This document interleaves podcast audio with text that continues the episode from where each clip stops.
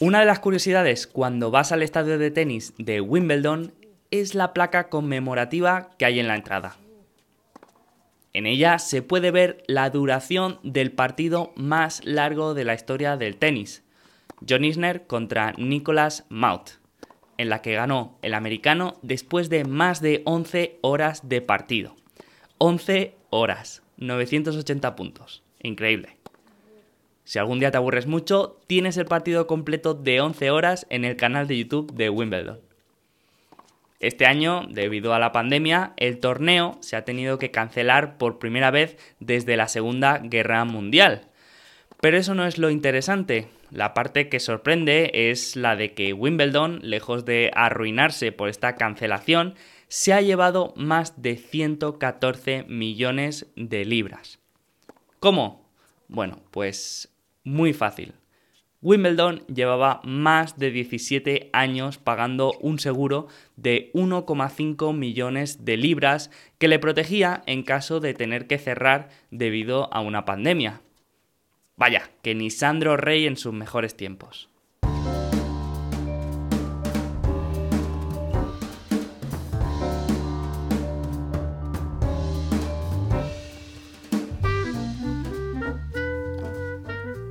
Una pandemia y un partido de tenis de 11 horas son ambos eventos no frecuentes, pero el impacto es muy diferente. Cuando pensamos en riesgos es muy útil enfocarlos en dos dimensiones. Una dimensión que sería la frecuencia o la probabilidad de que ocurra ese evento y otra dimensión la gravedad o el impacto de ese evento. El riesgo de que un partido de tenis dure más de 11 horas es de 1 en mil millones y es muy difícil que lo volvamos a ver. Una probabilidad similar a la de una pandemia mundial. Sin embargo, los impactos son distintos. El partido de tenis de Isner contra Maut fue un evento de frecuencia baja y de gravedad baja. La gravedad suficiente para que te pongan una placa conmemorativa. Una pandemia, en cambio, es un evento de frecuencia baja, pero de gran impacto y que puede tener consecuencias importantes.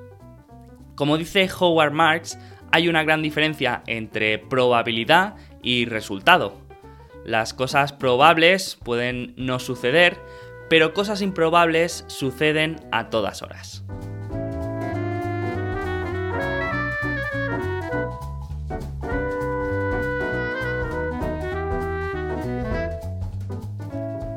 La gestión del riesgo es uno de los temas más complejos y más difíciles de entender de la estadística y del mundo de los negocios. La gestión del riesgo en sí ya es una paradoja.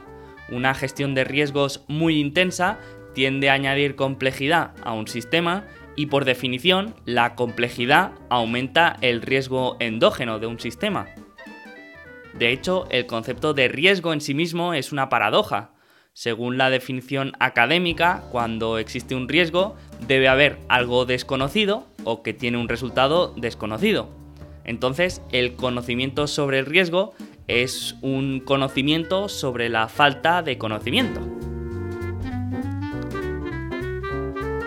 Esto me recuerda a la historia de Bobby Steinberg, un portfolio manager de un hedge fund americano en el que un día descubrió una empresa tan atractiva que llegó al límite de posición que tenía establecido el hedge fund.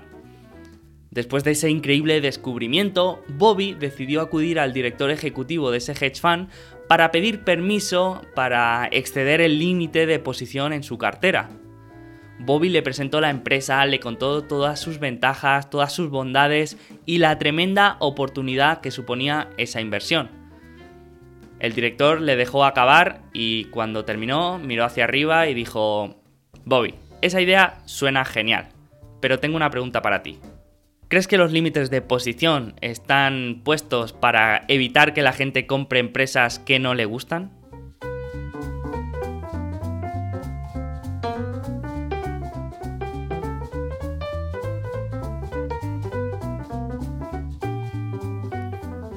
De gestión de riesgos y de muchas cosas más quiero hablar con mi invitado de hoy, Greg Plaxintar, o más conocido como Spread Greg.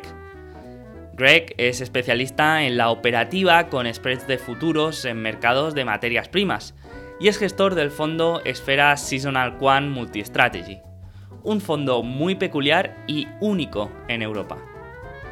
Antes de abrir el Esfera Seasonal Quant, Greg había trabajado en otras entidades y gestionado varias cuentas privadas siguiendo esta estrategia.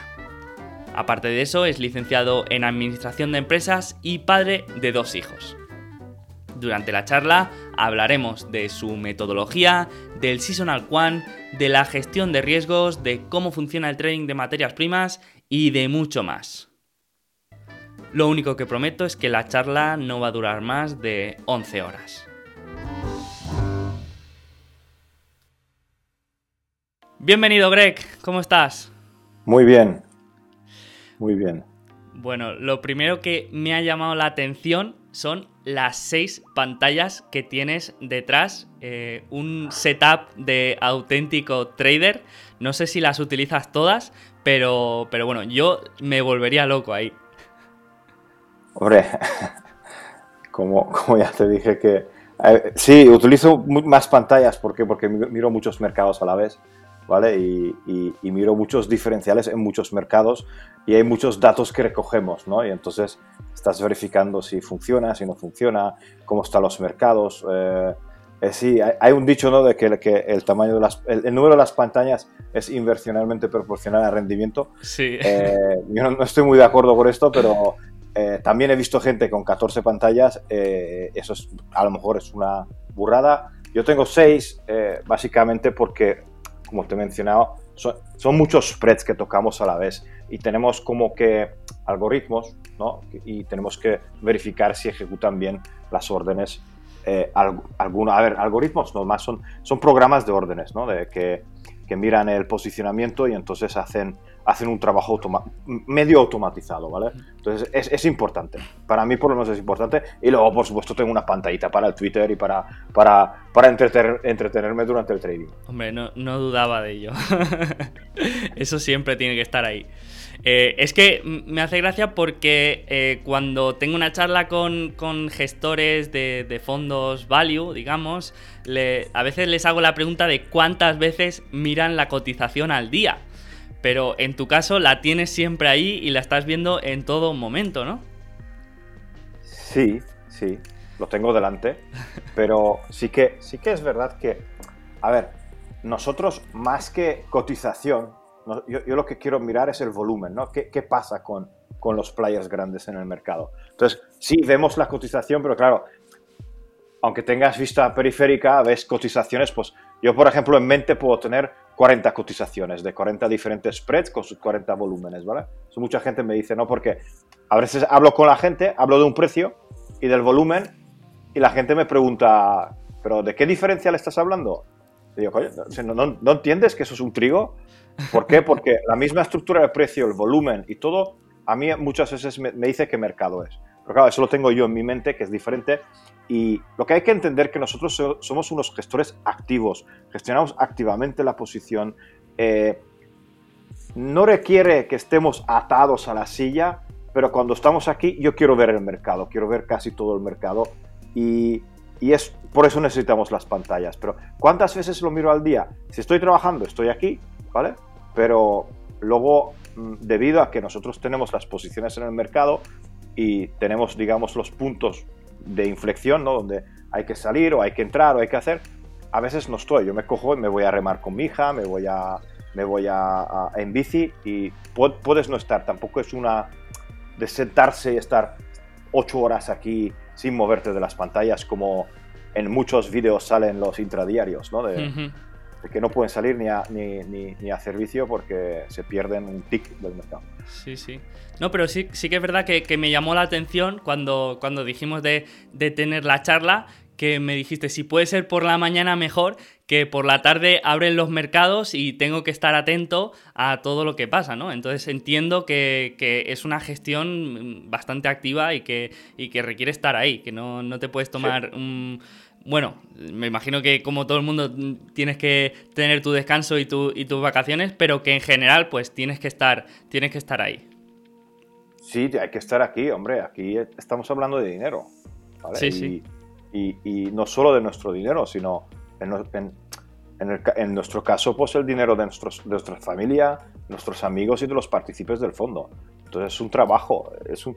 Yo siempre he dicho que tienes que considerar el, el negocio de la bolsa como, un trabajo, ¿vale? Y tú cuando estás en el trabajo también miras las pantallas, ¿no? Y, miras tú y vas a la oficina y vas haciendo cosas, ¿vale? Que ahora está muy de moda que hay que invertir y dejarlo para siempre. Eh, vale, sí, es una forma. Es, yo no quiero decir que es peor, es mejor, es otra forma de invertir, ¿vale? Eh, hoy en día está muy de moda, ¿no? De trading activo contra el trading pasivo no me quiero. Nosotros somos activos, vamos a quedarnos en esto. Eh, y sí, pero hay que estar, pero. ¿Cómo, es el trading pasivo? Perdón, esto no, lo había escuchado nunca. El trading pasivo. Hombre, los indexados, los. Ah, vale, vale, vale, vale. Inversión pasiva. vale, vale, vale. Inversión pasiva. Vale, nunca lo había escuchado como trading pasivo. Eh, vale, sí, sí. Ah, a ver, y para mí, trading es. La palabra trading, como viene de Estados Unidos, para mí, Warren Buffett también hace trading, ¿vale? Aunque él lo llama inversión porque hay, una, hay, una, hay un pensamiento negativo de la palabra del trading, ¿vale? Eh, trading es, de inglés, es de comprar y vender.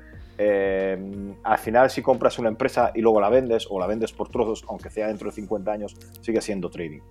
Sí, sí, es, es un poco mi objetivo con esta charla porque, bueno, como te he comentado, la palabra trading está asociada a, lo que vemos, ¿no? A, una operativa basada en los movimientos de precio de las acciones, en ver líneas y patrones en, gráficos y bueno, el objetivo es un poco abrir la mente y, entender mejor esta, esta, metodología, que bueno, que siempre es interesante, ¿no? Aprender eh, otros, otros mundos y otros campos. Así que, bueno, yo hoy tengo que hacer un disclaimer y es que normalmente intento traer personas con las que pueda tener una charla de, tú a tú y yo poder aportar algo y, bueno, y poder comentar más cosas.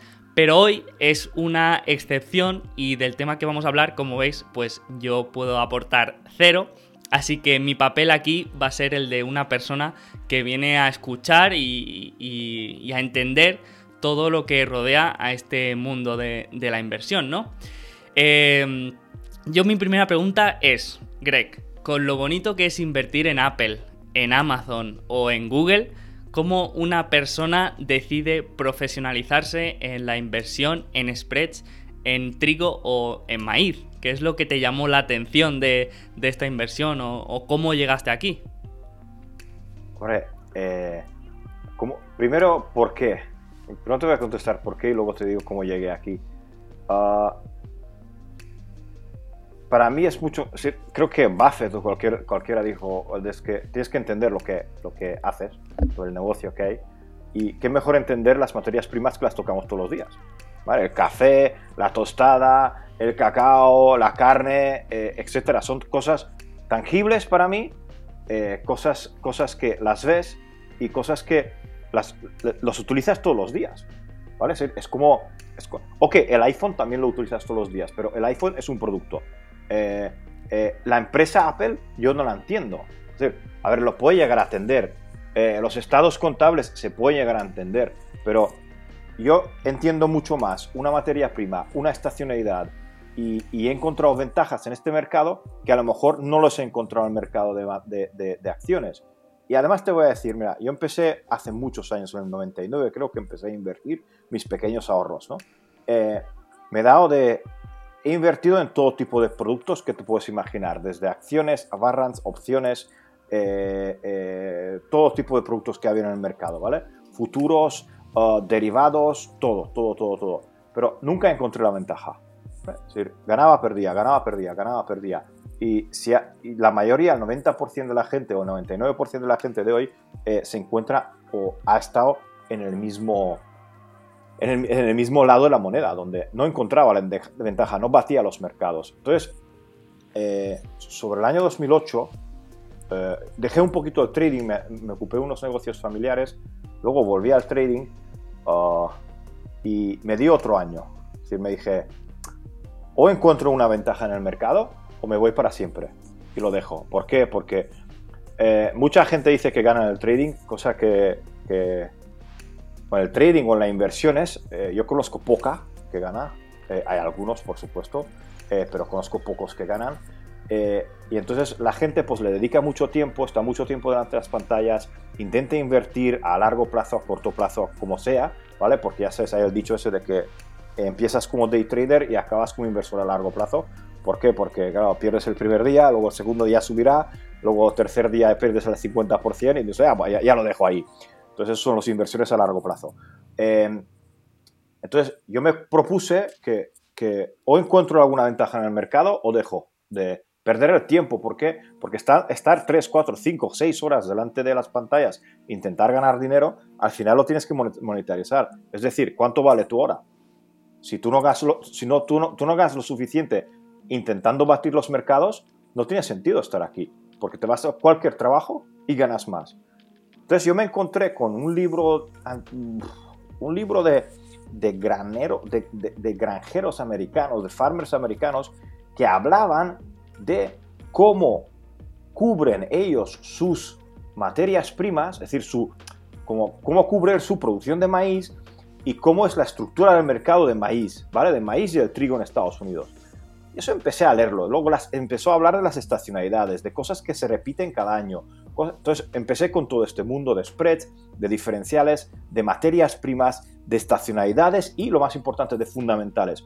Nosotros, yo soy, eh, muchos me llaman Mr. Fundamentales. ¿Por qué? Porque para mí todo es cuánto ha llovido, dónde ha llovido, Em, qué temperaturas hay, cuánta producción tenemos, todo esto. Entonces, claro, ese mundo a mí me da una, una certeza, o certeza no, pero el análisis de este mundo de materias primas, eh, digamos que a mí me da una tranquilidad a la, hora de invertir. Eh, y por eso he, he, decidido luego materias primas, ¿por qué? Porque para mí una materia prima es más tangible y más, más fácil de analizar, tampoco podríamos decir fácil, pero es más lógico analizar una producción de, un trigo que los resultados de una empresa, para mí. Pero claro, cada uno tiene que encontrar su nicho. Y, entiendo que hay gente analizando empresas y que se lo pasa bomba analizando empresas, pues yo hago lo mismo, pero en vez de ver el balance de Apple, yo miro el balance del, del, del WASD, que es el World Agricultural Supply and Demand Info, es un informe de, de Estados Unidos, donde te habla de toda la producción del mundo del trigo, por ejemplo. Entonces, creo que cada uno tenemos una parte en el mercado y cada uno tiene que encontrar la ventaja en, ese, en esa parte del mercado. Y nosotros lo hemos encontrado en los spreads con materias primas. Qué bueno, me ha gustado esto del, libro del, granjero, porque a mí me pasó algo, algo similar con un documental que vi de pequeño, que era un documental de una fábrica de galletas. Y, bueno, y salían los productores de, galletas y salían quejándose de que el precio del azúcar había subido y se había inflado y, echaban la culpa de alguna manera a que el precio del azúcar era muy especulativo y había eh, traders que especulaban con, con, ese precio y entonces les subía y, claro, a mí me chocó, ¿no? Y no entendía cómo el azúcar eh, subía de precio o cómo bajaba y, por qué, em, y qué tenían que ver los traders en esto, ¿no? Y luego, pues conforme he ido conociendo más este sector, me he ido dando cuenta que efectivamente el trading de futuros de materias primas es casi, podríamos llamar, necesario y es algo bueno para el mercado porque permite, permite a los productores fijar unos precios a los que producen sus, sus productos. Ahora hablaremos más de, estos futuros, pero, pero, sí que quiero dejar claro que, mm, el papel del, trader, del, trader en, este mercado es, es, casi que, es casi bueno y mejora la eficiencia de, ciertos productos financieros y, la liquidez. Entonces, eh, pues creo que es algo que, es positivo para el mercado. Y mm, has comentado también que tenías, bueno, que, veías que tenías una ventaja aquí, o que en, este, en esta metodología tenías una ventaja. ¿En qué, ¿En qué sentido o dónde crees que puedes tener una ventaja aquí? Porque eso es algo que, me cuesta que me cuesta de ver. ¿Dónde está la ventaja aquí? ¿Qué, qué ventaja puede tener un inversor? A ver, te voy a explicar un poquito la ventaja desde el punto de vista de un, un inversor en acciones. ¿no? Eh, ¿Cuánta gente le gustaría volver a llegar al año 2008 y ver mínimos en la bolsa? ¿no? Mucha gente. qué fácil, ¿no? Es decir, un, final del ciclo económico, eh, problemas, deuda crediticia, todo se va, todo baja, las empresas, pues muchas empresas quiebran, pero muchas empresas buenas tienen un precio atractivo Luego viene la recuperación económica, las cosas se solucionan, otra vez entramos en un ciclo de bonanza económica, todo el mundo contento, volvemos a tirar de las tarjetas de crédito, volvemos a endeudarnos al máximo, bla, bla, y pasa un ciclo económico, ¿no? Es decir, típico ciclo económico que todo inversor en mercados conoce. Entonces tú dices, vale, ¿cuánto es este ciclo? Normalmente de media son 8 años, 8 o 10 años, un ciclo económico. Y tú dices, entonces, claro, tus probabilidades de, de, de comprar, vamos a decir, a un precio razonablemente bueno, eh, se pueden repetir, según esa teoría, cada 8 o 10 años, ¿no? Eh, hombre, puedes comprar por en medio, pero entonces el precio ya no es tan barato. Entonces, las probabilidades que tú tienes de, digamos, de, tener una buena y óptima entrada en el mercado se reducen a un ciclo de 8 años. Pues en el mercado de materias primas, esas oportunidades se repiten cada año. ¿Por qué? Porque son ciclos. El ciclo, el ciclo económico, si queremos llamarlo así, en una materia prima es de un año. ¿Por qué? Porque vamos desde plantación hasta la recolecta. En, energías, vamos, hay, una, hay un eh, llamado driving season en Estados Unidos, que todos los americanos cogen el coche y se van de vacaciones, ¿vale? Y luego hay un, uh, hay un eh, en energía, el cooling, cooling season o cuando, cuando hace frío empieza el invierno y empieza a enfriar, a enfriar todo Estados eh, eh, hace frío en Estados Unidos y eh, empiezan a calentar las casas. Lo mismo pasa en verano. Y eso es repetitivo, tac, tac, tac, tac. Todos los años pasa lo mismo. ¿Qué significa? Que si tú entiendes las estacionalidades, si tú entiendes los fundamentales de esos mercados, tus probabilidades se repiten cada año, de probabilidades de acertar se repiten cada año. Y eso es una ventaja enorme. ¿Por qué? Porque tú dices, este año no, no, no he podido subirme a la ola de, de, estacionalidad alcista de cualquier cosa, ¿vale? Dices, hombre, no pasa nada, el año que viene, el año que viene tengo probabilidades. Si tú, si tú quieres invertir a precios muy buenos, a valoraciones muy buenas, en empresas muy buenas, esto se te repite cada X años, cada 10 años, digamos, cada 8 años. Y eso es la ventaja. ¿Qué le está pasando a todo el mundo que quiere invertir ahora en empresas buenas? Pues que las valoraciones como que, ok, son buenas a largo plazo, pero tío, es un Tesla, un PER 300, ah, a ver, no sé, no sé, yo, yo os lo dejo todas para vosotros, ¿vale? Todas, ¿eh? Es decir, no, no me meto. Entiendo que ha subido un 600%, estoy muy contento por toda la gente que se ha hecho millonaria con Tesla, enhorabuena señores, pero nosotros lo que buscamos es, es un baja volatilidad, eh, probabilidades altas que se repiten cada año y, diversificación. Y eso me da el, mercado de materias primas. Vale. Y, eso y la ventaja está ahí. La otra ventaja, para, eh, la otra ventaja, lo que tenemos que entender, que muchas veces en el trading se habla de que el trading es un mercado cerrado, ¿no? Los que ganan, eh, ganan el dinero de los otros, ¿vale? En acciones también, todo el mundo que dice que es retail, el dinero que pierde se va al inversor profesional. En el mercado de materias primas hay una peculiaridad y lo que es, has, mencionado anteriormente. En el mercado de materias primas acuden los comerciales. ¿Vale? El comercial, ¿quién es un comercial? La fábrica de galletas, para quedarnos con tu ejemplo, ¿vale? La fábrica de galletas, si no quiere correr el riesgo de que el azúcar le suba, tiene la posibilidad de cubrir sus necesidades de azúcar con los contratos de futuros que más adelante vamos a hablar sobre ellos. Eh, él acude al mercado y cubre su riesgo. Pero claro, él acude con un riesgo al mercado para que lo cubra, para que no tenga riesgo y el especulador le coge ese riesgo. Pero el, el comercial no se pelea por el precio. Su objetivo, el, objetivo del comercial no es ganar dinero. Su objetivo es de cubrir riesgo. Entonces, cuando tú estás dándole, dándole mercado o dándole contrapartida a un comercial, no luchas por el precio. No sé si me entiendes. Es decir, no vas a quitarle el dinero al comercial. No, no. Entonces, le, le vas dando mercado, le vas dando liquidez y entonces tú luego cubres como, como puedas ese, ese riesgo pero esa ventaja que él tiene, el precio que tú le puedes coger a él mejor, él lo repercute en el producto final. Pero esa es tu ganancia que puedes ganar. Mm, cuando hablamos de comercial, ¿de, quién estamos hablando? De una fábrica de galletas, de, de, Repsol, de un productor de maíz, de cualquiera. Es decir, el mercado está dividido entre los, especuladores y los comerciales. ¿vale? Los comerciales tienen un riesgo, necesidad de vender o comprar una materia prima, acude al mercado para cerrar su riesgo.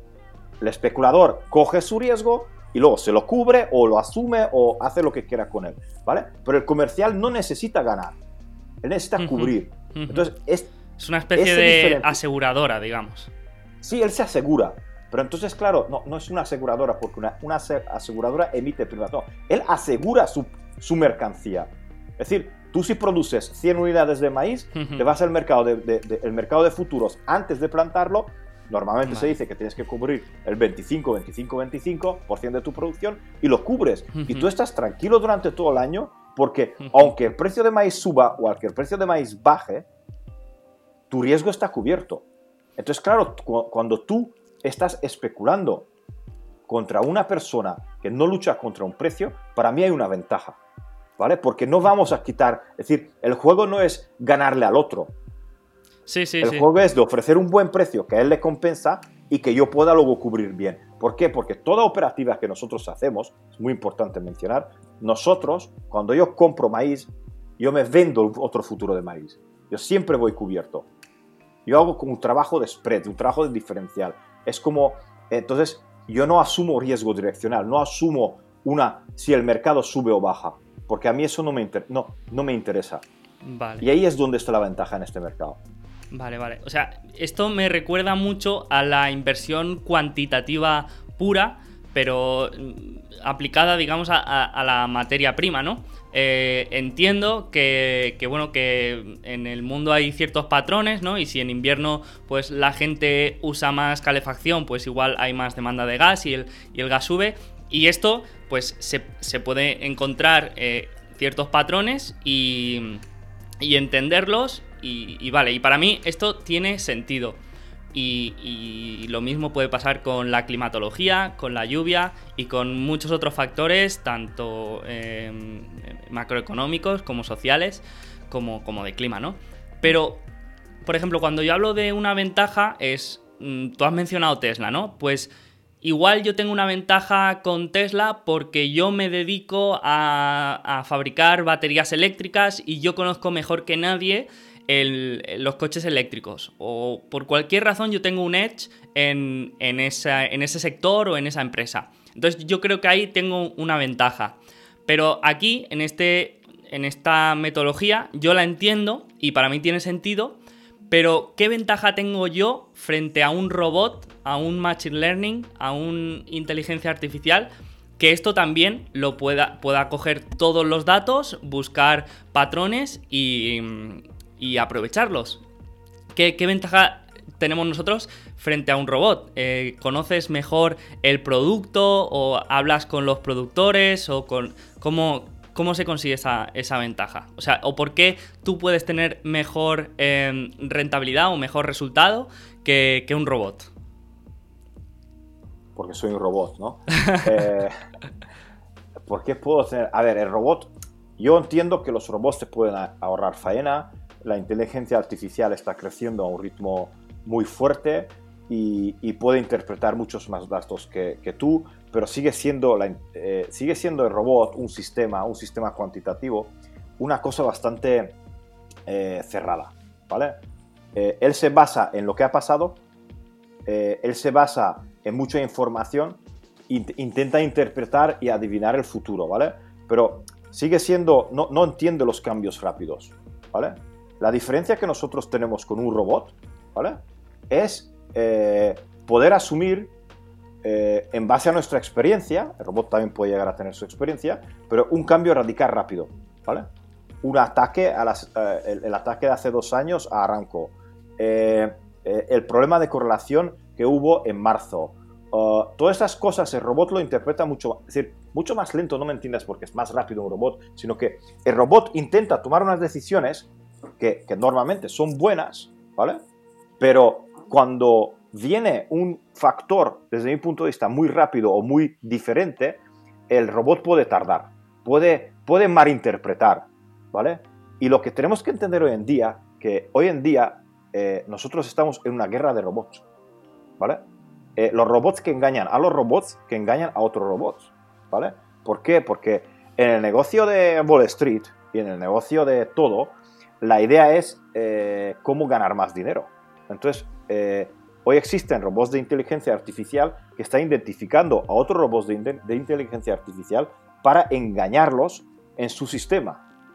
Entonces, yo creo que nosotros tenemos la ventaja que no somos robots y, podemos interpretar bastante datos atípicos que un robot no lo ve. Es mi opinión. Por supuesto, eh, reconozco que nosotros también estamos automatizando, nosotros también estamos sacando muchos datos eh, a través de, estas plataformas, pero mi ventaja respecto a un robot es que yo puedo tomar una decisión mucho mejor. Eh, en situaciones especiales, ¿no? en situaciones especiales. ¿Qué, ¿Qué, es lo que estamos viendo en todo el tema cuantitativo, en todo el tema tal? Solo Simons eh, eh, ha conseguido realmente batir consistentemente los mercados. Como Simons hay 20 empresas o 30 empresas con el mismo capital, con el mismo conocimiento, con todo en el mercado de inteligencia, eh, inteligencia artificial y en el trading cuantitativo en Nueva York, ¿vale? Incluso creo que lo menciona en una entrevista, en un libro, de que lo raro es que solo él lo ha conseguido. Entonces, él tiene una ventaja, su equipo tiene una ventaja, su creación de algoritmos tiene una ventaja. ¿Vale? ¿Por qué? Porque no todos los algoritmos son iguales, porque si todos los algoritmos fueran iguales y toda la inteligencia artificial fuera igual, habrían 20 fondos como los de Simons, ¿no? Matemáticamente hablando, es así, pero no es así. Entonces hay, algo diferente. ¿Qué hay diferente? Su forma de pensar, su forma de acercarse al mercado, su forma de, cómo, cómo coge los vectores, qué está haciendo, qué trading está haciendo, en qué mercados está, y eso le da la diferencia. Y esa diferencia soy, esa diferencia somos, o soy en este caso, bueno, por, que nadie entienda, no me, estoy comparando a Simons, ¿vale? Porque creo que es un tío eh, bastante bueno, aunque el mérito no es de él, el mérito es de su, sus empleados, ¿vale? Eh, los matemáticos y, el chico este joven ruso que ha hecho, ha hecho cambiar la empresa, ¿vale? Pero, a ver, él tiene el mérito de tener el equipo, pero yo digo que el mérito humano, y es el mérito suyo humano, de dónde dirigirse. Y esa es la diferencia que tengo yo respecto al, a cualquier robot. Genial, genial. Eh, pues si quieres pasamos un poco al Seasonal Quant, que es el fondo que gestionáis. Tú y... Sois un equipo de dos, ¿verdad? Eh, tres, porque tenemos un matemático en el equipo también. Somos Víctor, Víctor y yo, que somos los que han empezado todo, y también está con nosotros Francisco, que eh, es un matemático, porque necesitamos en el equipo a alguien cuadriculado eh, que, que, sepa calcular lo que... Eso te suena raro, ¿no? A lo que yo veo en el mercado, veo muchos números, con muchas pantallas veo muchos números, ¿no? Entonces dices, ahí hay algo, pero ¿qué hay? Entonces necesitas alguien, un quant, un data, un análisis de data, para interpretar todo lo que tú tienes, es decir, todo lo que se ve. Y eso es, Francisco nos está haciendo un trabajo de, de, matemático, un trabajo cuadriculado de todo lo que estamos haciendo y todo lo que queremos ver en el mercado y todas las estadísticas que queremos tener. Vale. Y, este... y ahora tendremos tres personas más en el equipo. Es decir, vamos a ser seis en total. O sea que estáis creciendo, me imagino. Claro que estamos creciendo. Nosotros eh, tenemos un objetivo de realmente eh, crecer y dar a entender que existe algo más que la renta variable, ¿vale? Y los bonos. Y, el trading que nosotros hacemos es un trading de mesas de trading que existen, existe en muchos lados del mundo y que el pequeño inversor no tiene acceso a ello. ¿Por qué? Porque normalmente las mesas de granos de, de, las grandes empresas, las mesas de energía de grandes empresas están haciendo este tipo de trading. Pero claro, no accede nadie a ese. Es decir, muy poca gente puede acceder que le gestionen una cuenta de esta forma. ¿Por qué? Porque lo hace la banca privada para sus propios clientes, lo hace Goldman Sachs, lo hace eh, eh, Repsol, lo hace gente así. Entonces, claro, eso es lo que nosotros ofrecemos. Claro, porque ahora vamos a comentar eso, pero fondos como el vuestro eh, hay muy pocos, no solo en España, sino en Europa casi. Creo que no hay en Europa. Es el, único en, Europa, sí, eh, em, que podamos decir que, hace lo, mismo que vosotros. Sí. Vale. Así es. Y, y, mi pregunta es si sois los pioneros en este campo en Europa, ¿cómo llegas a España y hablas con, con Esfera y, le, propones esta, esta, este proyecto y cómo se lo vendes cuando es algo eh, eh, completamente nuevo, que, no hay, no hay un, benchmark o no hay referencias, ¿cómo, cómo se lo explicas?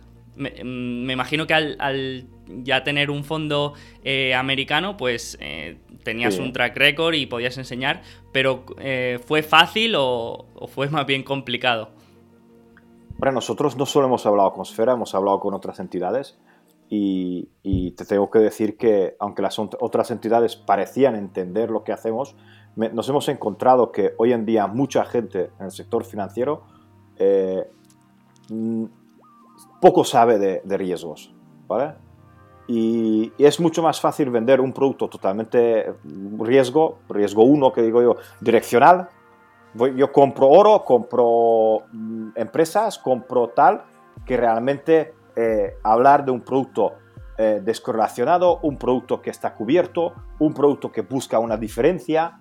Y, Esfera lo ha entendido y, nos ha gustado mucho porque, porque realmente han entendido, han entendido el modelo, han entendido el modelo de valoración y no digo que fue fácil, pero yo creo que, y tengo que dar gracias a Esfera, eh, que han, han creído en el, en el, proyecto y nosotros lo hemos demostrado en los últimos tres años porque, ya sabes, para un fondo de inversión los tres años es muy importante porque es cuando realmente pasas a, a que alguien diga, vale, has, has, sobrevivido tres años. Además, hemos sobrevivido tres años en un entorno muy radical. ¿Vale? Porque hemos visto lo que pasó en el 2018 en la renta variable, hemos visto 2020 cuando, cuando llegamos a unas correlaciones que se llaman sigma 6 y sigma 7, ¿vale? De que casi ocurrencias que nunca en millones de años no van a ocurrir, ¿vale? Matemáticamente han ocurrido en el 2. Entonces, claro, nosotros vamos que estamos ahí, estamos haciendo, entonces ya se empiezan, ya recibimos llamadas de, fondos de inversión y de family offices que nos preguntan, a ver, pero ¿y vosotros cómo, lo habéis hecho con una volatilidad del 7? ¿Vale? Es decir, de una volatilidad media histórica del 7, con lo que ha pasado en el mercado, dice, sí, porque es otra forma de pensar, es otra forma de invertir, es una forma diferente. Y al final, Sfera ha apostado por nosotros y aquí estamos. Y ha sido difícil, pues difícil. Sí, hombre, difícil. Hemos tenido que dar muchos datos y hemos tenido que hablar mucho, hemos tenido que adaptar la plataforma, hemos tenido que hacer mucho trabajo para llegar a donde estamos ahora. Vale, genial. ¿Y ahora mismo cuánto patrimonio bajo gestión tenéis? 5 millones de euros. Vale. Alrededor de 5 millones de euros. Vale, vale, vale. Y, bueno, eh, he estado mirando la rentabilidad de los últimos años y bueno, lo que sorprende es que en 2020 lleváis una rentabilidad de casi el 13%. Sí. O sea, prácticamente uno de los mejores fondos, eh, no sé si eh, en España o, o, en Europa, casi. Sí, sí, pero no nos gusta comparar con, Claro, eso también. Con la rentabilidad del otro, porque nosotros no tenemos nada que ver con la rentabilidad de un fondo de dividendos o con un fondo indexado o inclusive con la rentabilidad del índice de referencia nuestro. Nosotros está, somos un, fondo descorrelacionado eh, que tiene unas estrategias, diferentes estrategias fundamentales, regresión a la media, bla, bla, ¿vale?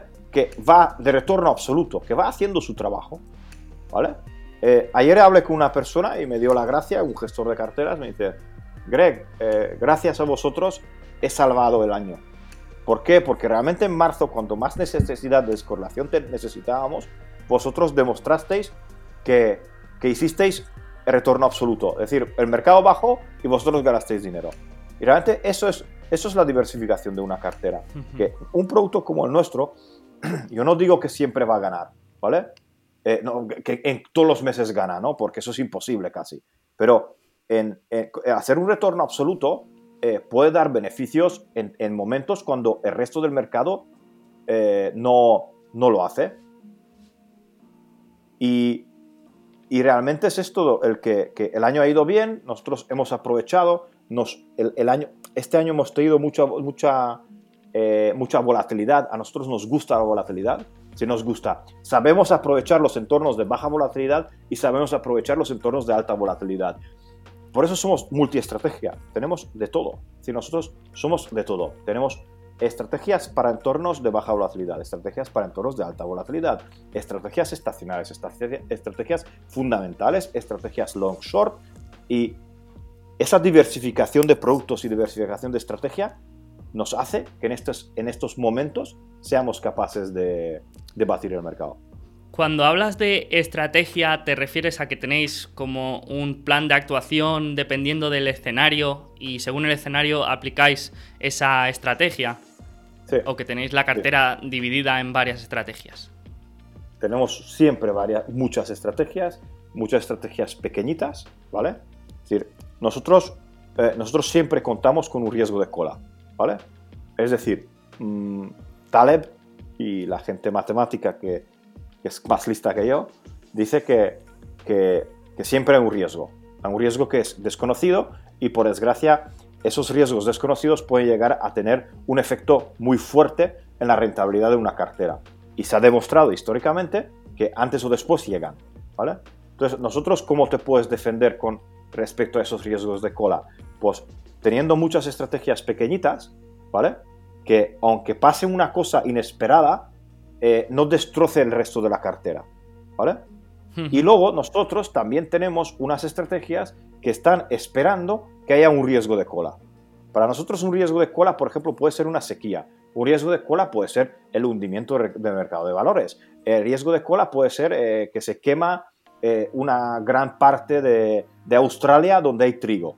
¿Vale? Es decir, cada mercado tiene. Entonces nosotros tenemos estrategias, muchas, que está, eh, están posicionadas por si acaso pasa algo. Bueno, ahora entiendo por qué necesitáis eh, más equipo. Porque para, para mantener todo esto y, que forme parte de un equilibrio de una cartera, pues, eh, pues solo escucharlo, pues ya me doy cuenta de, del trabajo que, que tiene que, que, llevar, ¿no?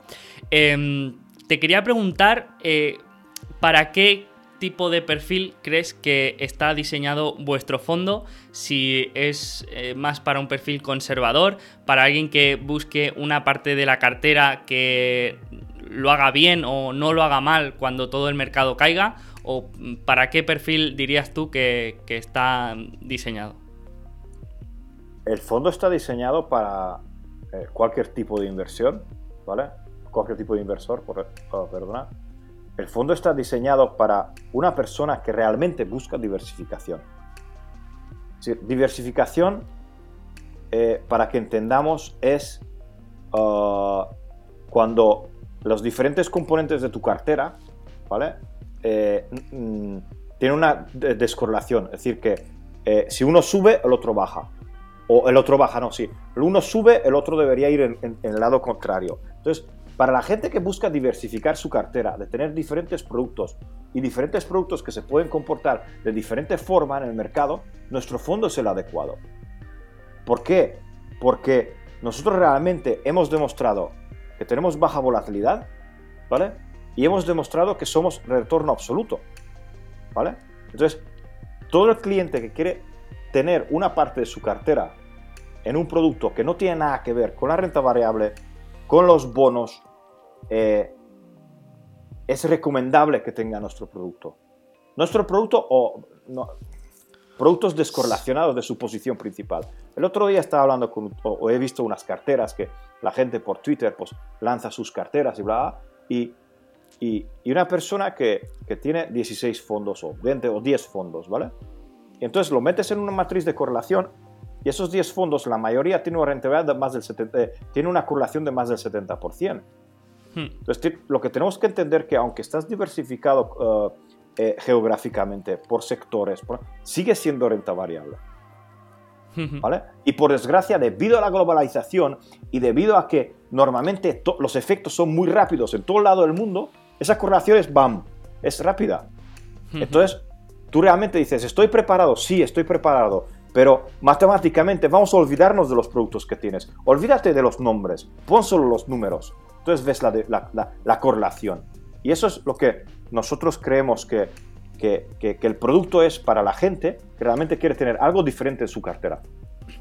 Vale, sí, a mí me, gusta mucho esto que has comentado porque es algo que yo, que yo también veo, ¿no? Que la gente busca diversificar con una cartera solamente de empresas y igual tiene una cartera de 30, 40 o, incluso 50 empresas, ¿no? Sí. Y, y vale, aquí lo que yo veo es que efectivamente, lo que tú has dicho, mm, hay estudios que afirman que a partir de tener 10 empresas, pues ya la diversificación marginal por cada nueva empresa, pues es muy baja. Entonces, para mí, mm, pues si, si buscas la diversificación, pues no tiene mucho sentido. Pero también es verdad que la cuando yo busco descorrelación, lo que intento buscar es em, no perder patrimonio, o sea, eh, preservar patrimonio, ¿no? Entonces, yo quizá, corrígeme si me equivoco, ¿eh? Pero yo si sé, soportar bien la volatilidad y me da igual, me da igual, eh, pues no, no va a ser un drama si mi cartera baja eh, un 30% porque soy joven, porque voy a largo plazo, lo que sea, eh, yo no, no, busco esa descorrelación, sino que busco que a largo plazo, pues máxima rentabilidad, ¿no? Entonces, yo como lo veo, pero te digo, mm, corrígeme si me, si me equivoco, cuando buscaría descorrelación y esa preservación de patrimonio es cuando ya eh, tengo cierta edad, estoy cerca de la jubilación o, puedo necesitar ese patrimonio a corto y medio plazo, pues sí que me interesa buscar descorrelación para que pase lo que pase en el mercado, pues yo eh, mantenga mi, mi, patrimonio. Entonces, yo es como lo veo, pero corrígeme, corrígeme si me equivoco. A ver, que nosotros estemos descorrelacionados no significa que cuando tú ganas con la renta variable no puedas ganar con nuestro producto. Nosotros no somos inversionalmente uh, proporcional, es decir, no somos inversos al mercado. Nosotros, nosotros no, si la renta variable sube, nosotros podemos subir. Si la renta variable baja, nosotros podemos subir o bajar. Es decir, nosotros, lo único que, a ver, para tú tener una cartera, la correlación, lo que te dice, que tú para obtener un rendimiento óptimo, tienes que tener productos en la cartera, ¿vale? que tienen eh, diferentes correlaciones, ¿vale? Que no están correlacionados, ¿vale? Y que, sean distintos, ¿vale? Es como, a ver, te voy a poner un ejemplo, ¿vale? Si tú dices, vale, es que yo creo en el, sector inmobiliario y, y, voy a poner todos mis duros en el sector inmobiliario. No, ¿por qué no inviertes en industria? ¿O por qué no te dedicas a a, cualquier otra actividad. ¿Por qué tienes que tener todo en pisos? No, es que yo tengo pisos en Barcelona, en Madrid y, en Las Palmas. ¿Vale? Pero ¿y por qué no compras algún local? ¿Por qué no haces un otro tipo de negocio?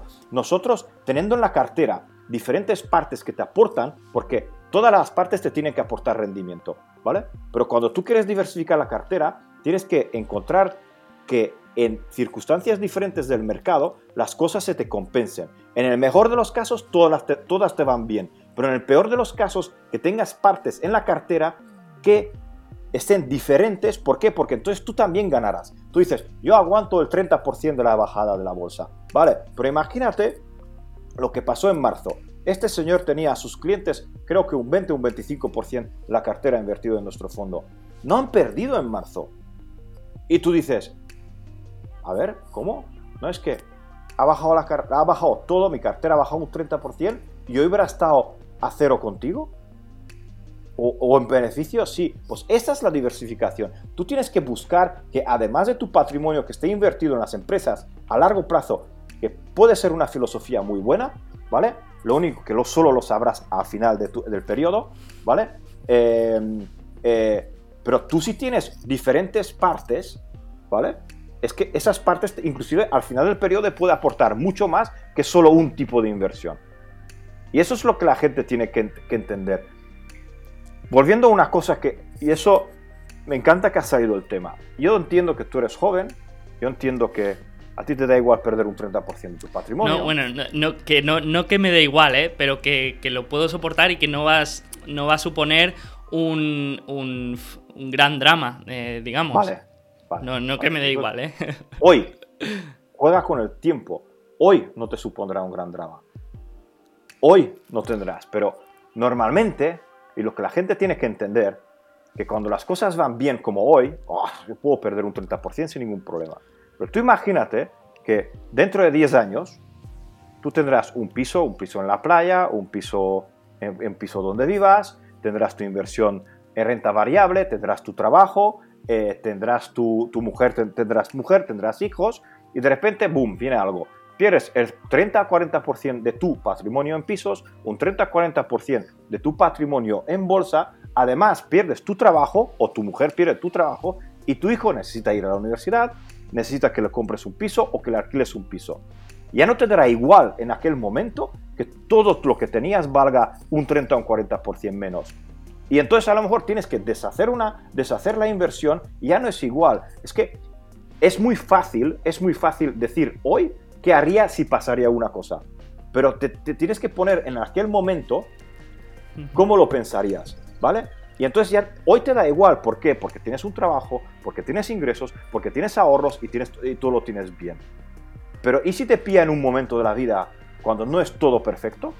Y entonces te pilla el 30%, porque normalmente las cosas malas no vienen cuando, cuando tú estás en el peor, en el, eh, preparado para que pase una cosa mala, sino vienen los inesperados. Imagínate, y eh. no quiero un ejemplo muy tonto, una enfermedad grave. ¿Qué haces? ay, no puedo vender mi patrimonio, no puedo vender mi cartera de bolsa porque perdió un 35%, ahora debería comprar, no debería vender. Entonces, por eso es la descorrelación. ¿Por qué? Porque intenta tener una cartera que aguanta diferentes estados, que tengas algo en la cartera que te aporte a largo plazo, te aporte diversificación. La diversificación es para esto, porque si una cosa te va mal, que no te vaya todas las cosas mal. Bueno, pues yo creo que se ha ejemplificado muy bien eh, para, qué, para qué puede ser eh, beneficiosa este, esta, este tipo de estrategia. Y, ya por acabar el, tema del fondo, otra cosa que me interesa mucho es acerca de la operativa o de la cartera, ¿no? Porque cuando hablamos de un fondo normal, un fondo clásico, es un fondo con una cartera, con un número de, empresas, pero en este caso, ¿cómo es vuestra cartera? Eh, ¿Cómo es vuestra operativa? Eh, las, operaciones son diarias o mantenéis posiciones a medio largo plazo? ¿Cómo, ¿Cómo funciona esta operativa? Nosotros tenemos un mix de operaciones. Tenemos operaciones. Nosotros no nos consideramos intradiarios para nada. a veces hay operaciones que entran y salen en el día, pero es, es irrelevante. Creo que es la, la, menor parte de la cartera. Nosotros tenemos operaciones que duran siete meses. Tenemos operaciones que duran tres meses. Son estacionalidades que pasan en el mercado. Nosotros intentamos aprovechar esas estacionalidades. Luego, nosotros tenemos estrategias, como te he mencionado, diferentes mercados. Nosotros distinguimos entre el mercado de energía, el mercado de granos, el mercado de carne, que son los tres mercados más importantes para nosotros, ¿vale? Y luego tenemos otros mercados, como puede ser el cacao, el azúcar, el tal. Luego, nosotros dentro de todos, estos, de, todos esos mercados, para cada mercado tenemos diferentes estrategias, ¿vale? Por ejemplo, eh, podemos tener eh, un ejemplo actual. Ah, estamos en spreads, en diferenciales de soja eh, vendidos y estamos en opciones de soja, en estrategias de opciones de soja comprados. ¿Por qué? Porque hay un problema muy gordo en Latinoamérica, ¿vale? Y, hay una sequía bastante importante. Además, estamos en un año que es el año de la niña, se llama, donde los, los, factores climatológicos van a afectar mm, de forma diferente de lo normal a, a, Latinoamérica y a Estados Unidos, ¿vale? Entonces, estás preparado. Entonces, hay diferentes estrategias. Todas esas diferentes estrategias, luego las volcamos, cada uno tiene su riesgo, cada una tiene su correlación. Entonces, luego hay estrategias estacionales, hay estrategias de regresión a la media, hay estrategias que solo vamos por fundamentales. Entonces, todo es un mix. Luego tenemos eh, estrategias de arbitraje. Arbitramos diferentes productos donde vemos que hay una ineficiencia nosotros arbitramos, compramos uno y vendemos el otro. ¿vale? Compramos, normalmente compramos el más fuerte, intentamos vender el débil. Así está compuesta la cartera. Lo mejor de todo, lo más importante que hay que mencionar, la liquidez. Nosotros tenemos una liquidez muy, muy fuerte en el fondo, ¿vale? Eh, utilizamos solo una parte del patrimonio para, para, este tipo de inversiones, ¿vale? Y no, no estamos como el resto de la gente que el, no tengo el 90% del patrimonio invertido. No, para nada. Nosotros siempre tenemos liquidez. ¿Por qué? Porque siempre pueden aparecer muy buenas oportunidades en el mercado. Y luego para el partícipe también es muy importante, en cualquier momento se puede salir. Y eso es, eso es una cosa a mencionar porque ya sabes lo que pasó con el fondo de H2O, con H2O Alegre, ¿vale? Un fondo el más, más famoso, bastante famoso de Europa, ¿vale? Un, un, fondo de bonos, un fondo de longshore de bonos, lo han tenido que liquidar porque no había liquidez. ¿Vale? Entonces, nosotros tenemos un mix, un mix de diferentes estrategias. ¿Y por qué? Porque cada estrategia queremos que nos aporte un poquito. ¿Por qué? Porque nosotros somos un fondo diversificado que además el del fondo en sí mismo diversifica en diferentes estrategias para tener el menos, menos impacto negativo posible. Si tenemos un control de riesgo, estamos muy encima de nuestro control de riesgo. Qué bueno, qué bueno. Vale, y por ejemplo, para hacernos una idea, ¿cuántas posiciones eh, tenéis eh, a día de hoy para, para tener una visión de cuántas eh, posiciones o mini estrategias, como, como las llamas, tenéis en vuestra cartera? Pues si te esperas un momento, como tenemos un cuadro de mando, lo voy a mirar. Yo creo que podemos tener bastantes, bastantes... O dime un rango para, para hacernos una idea entre de 20 a 40 estrategias. Vale, vale, vale. ¿Vale? En, en diferentes, en, diferentes, en diferentes mercados eh, y en diferentes tipos de estrategias, ¿sabes? Genial.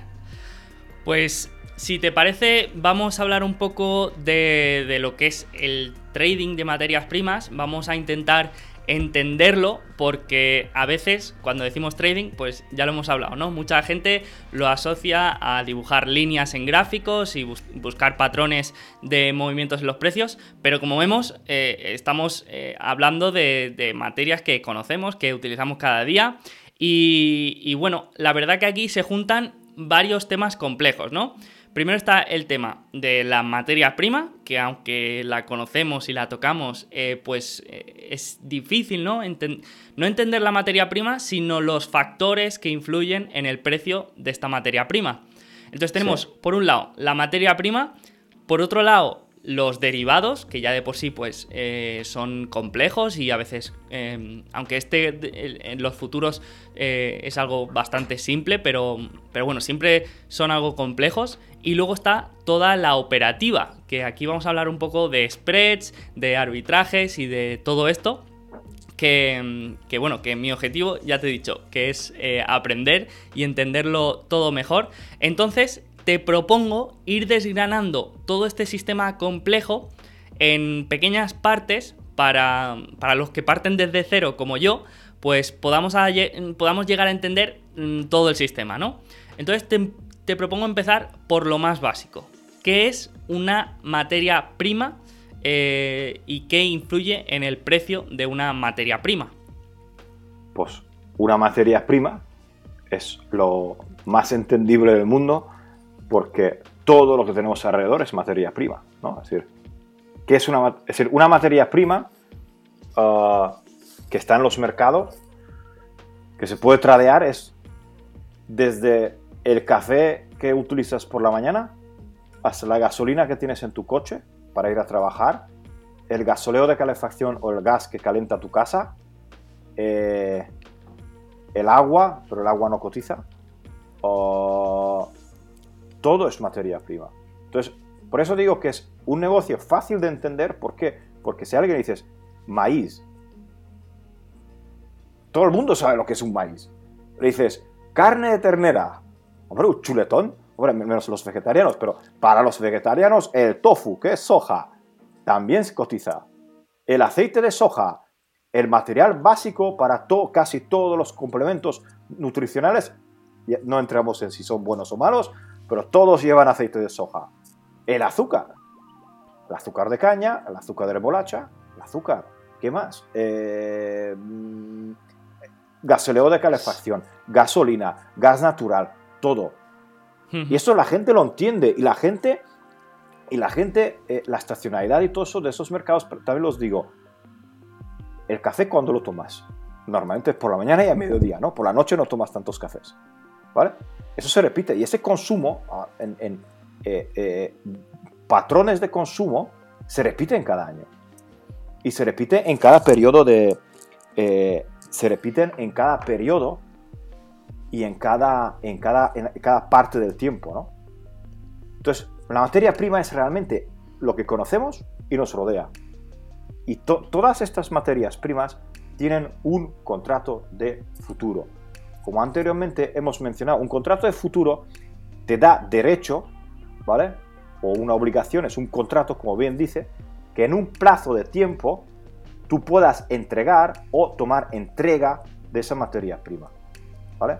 ¿Por qué existen los contratos de futuros? Los contratos de futuro existen desde el primer momento que existían, eh, existen los mercados de materias primas para, lo que hemos hablado anteriormente, para dar una posibilidad al, uh, al productor o al comercial de cubrir sus riesgos. ¿Vale? Existen contratos de futuros, como pueden ser unos, o unos forwards que entrarían dentro de TAR, que son contratos de futuros no regularizados, es decir, son más acuerdos bilaterales entre partes. Y luego existen los contratos de futuros que cotizan en mercados regulados, donde se estabiliza exactamente qué tipo de maíz, eh, dónde lo vas a entregar, eh, dónde lo puedes entregar, eh, qué calidades tiene que tener, qué cantidad tiene que tener, etcétera, etcétera, etcétera. Y eso le da una ventaja muy importante a los productores. ¿Por qué? Porque pueden cubrir sus riesgos. Y de ahí existe la, la de, de, de, ahí existen los mercados de futuros. Son muy antiguos. Claro, o sea, y para que nos hagamos una idea, yo, por ejemplo, soy una fábrica productora de cerveza. Y yo necesito trigo, porque es cerveza de trigo. Sí.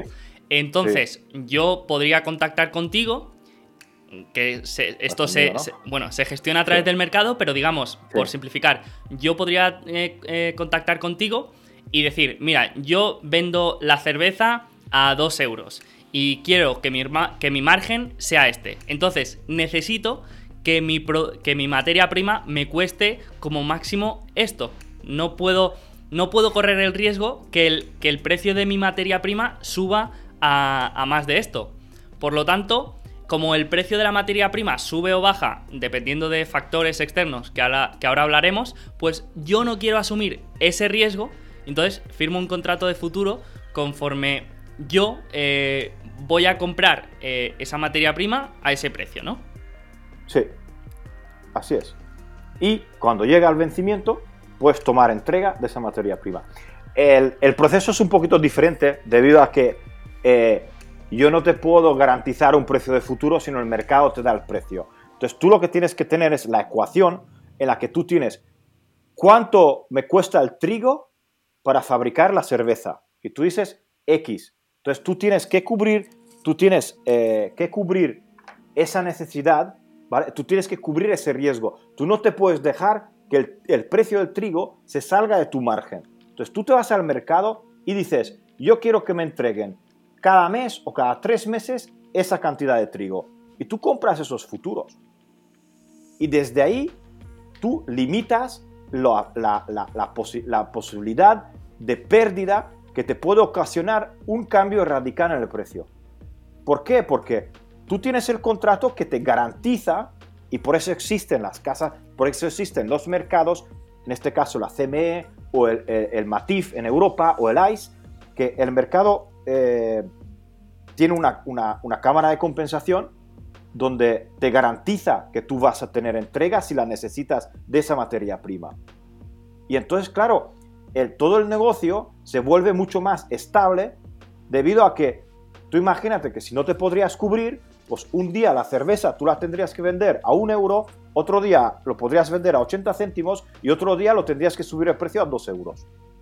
¿Por qué? Porque ha subido el trigo. Entonces, claro, todos estos altibajos del mercado, cubriendo tus necesidades, lo puedes hacer en el mercado de futuros.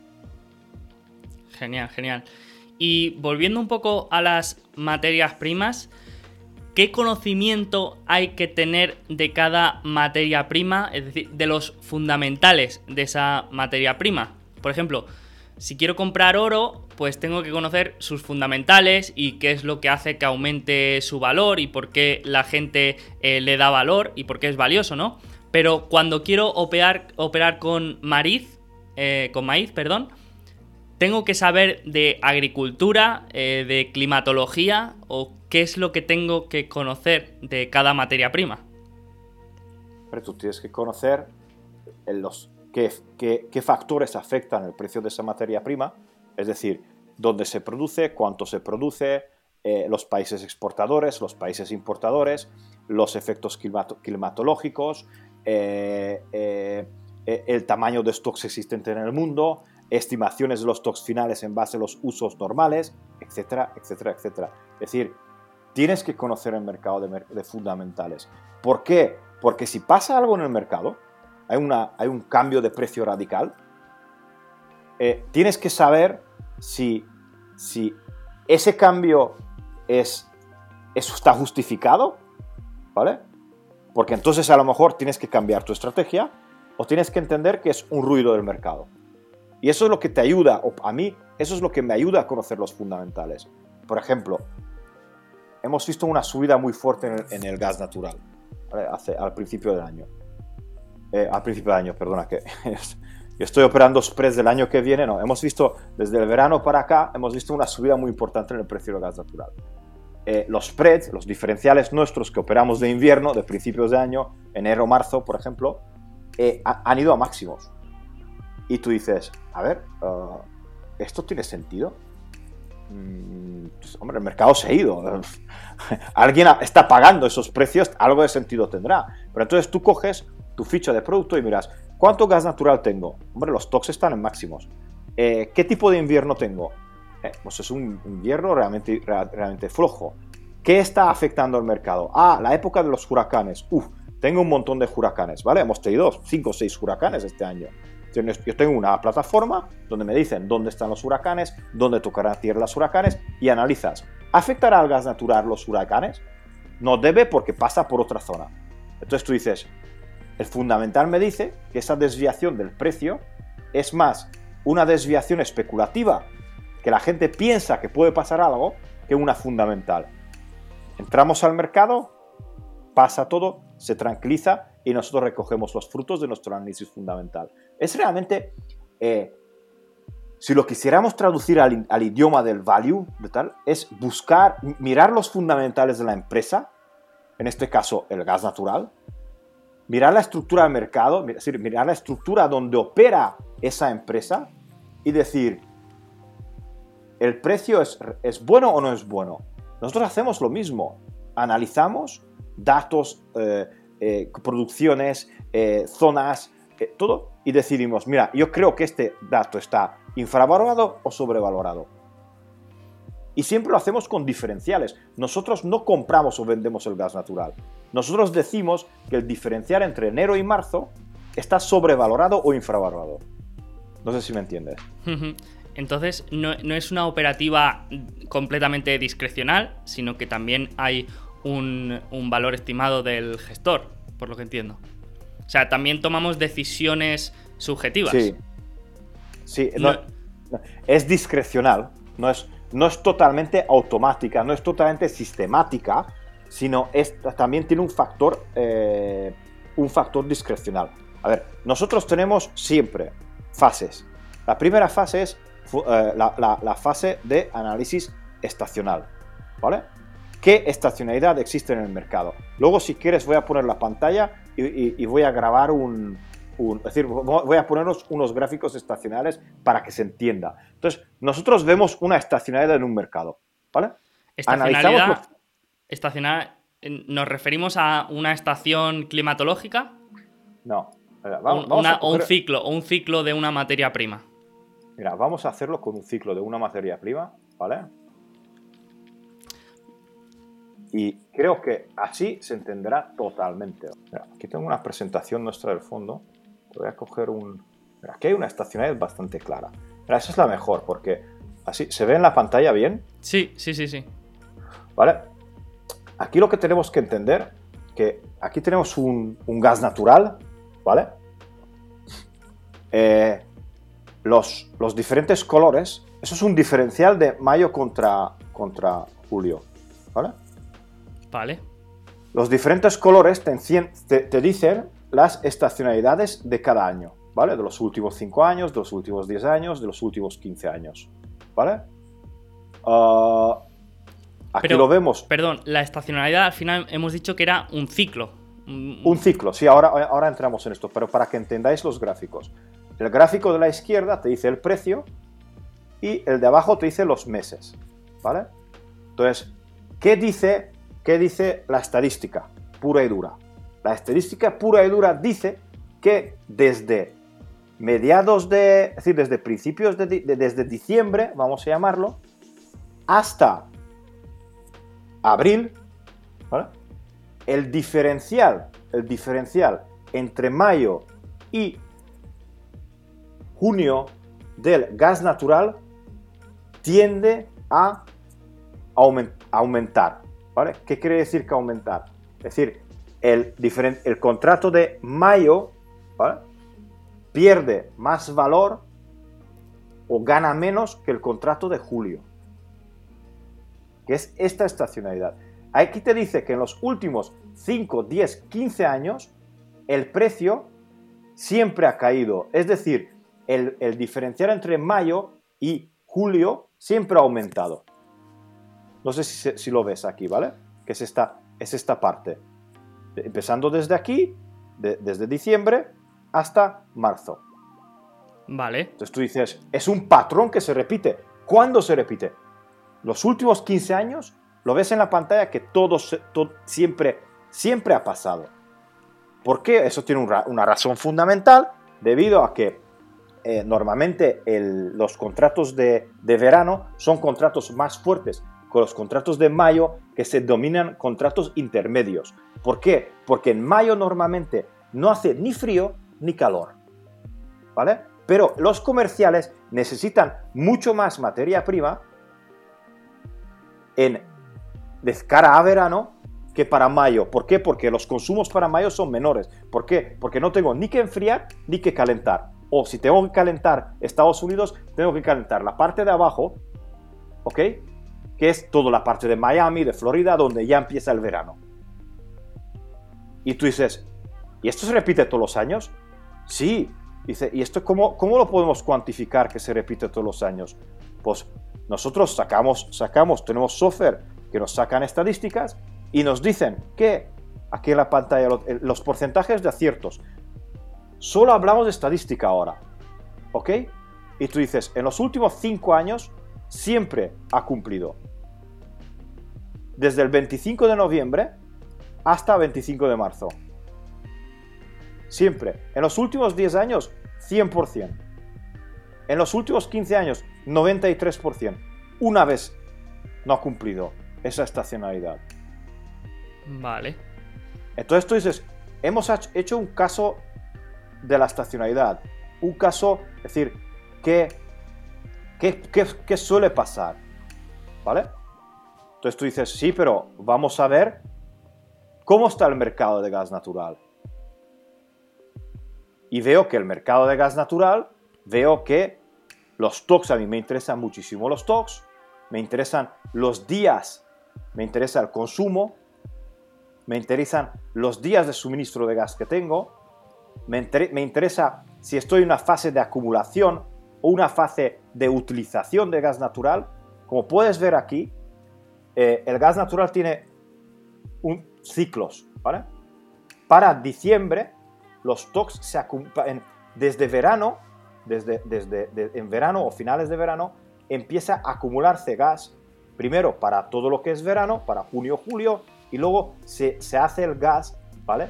Para el final de año se acumula se, se mete en los storage, en los storage en Estados Unidos, en las tabernas y entonces se acumula gas para prepararse para el invierno. Luego viene el invierno, consumimos el gas porque se consume y luego empezamos otra vez el ciclo. Y eso todos los años lo mismo. Acumulo gas, lo quemo, vacío mis tabernas, vuelvo a acumular gas. Eso todo es estacional. Pero claro, siempre la pregunta es, ¿tengo mucho gas o tengo poco gas? Aquí es un ejemplo muy, muy fácil. Vemos que la línea está verde. Este año tenemos las reservas de gas en el máximo de los últimos cinco años. ¿Qué quiere decir? Que se ha acumulado mucho más gas de lo normal. Entonces tú te preparas para un año con stock amplios. ¿Qué quiere decir?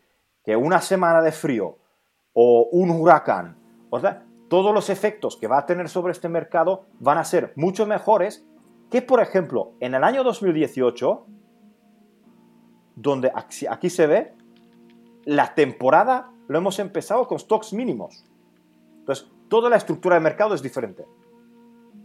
Y eso nosotros lo, analizamos. Todos los jueves tenemos datos de gas natural, sacamos los datos, lo miramos, qué ha cambiado, dónde se ha acumulado, dónde se ha consumido. Y luego hay otro factor que nosotros analizamos.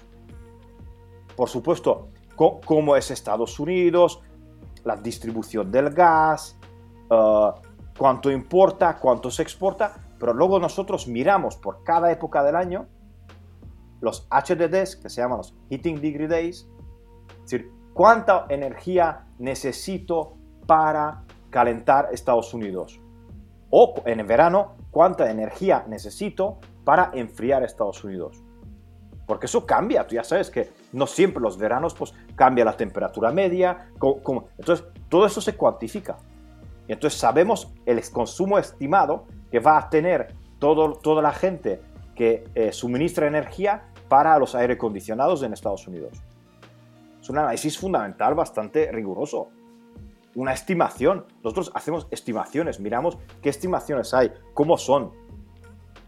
Y eso te da una ventaja. ¿Por qué? Porque cuando tienes una desviación de la media del precio por el ruido del mercado, te, da, te da una tranquilidad de, de, señores, ¿ha pasado un cambio radical o no ha pasado un cambio radical? ¿Ajustamos la estrategia o nos quedamos o aprovechamos las desviaciones.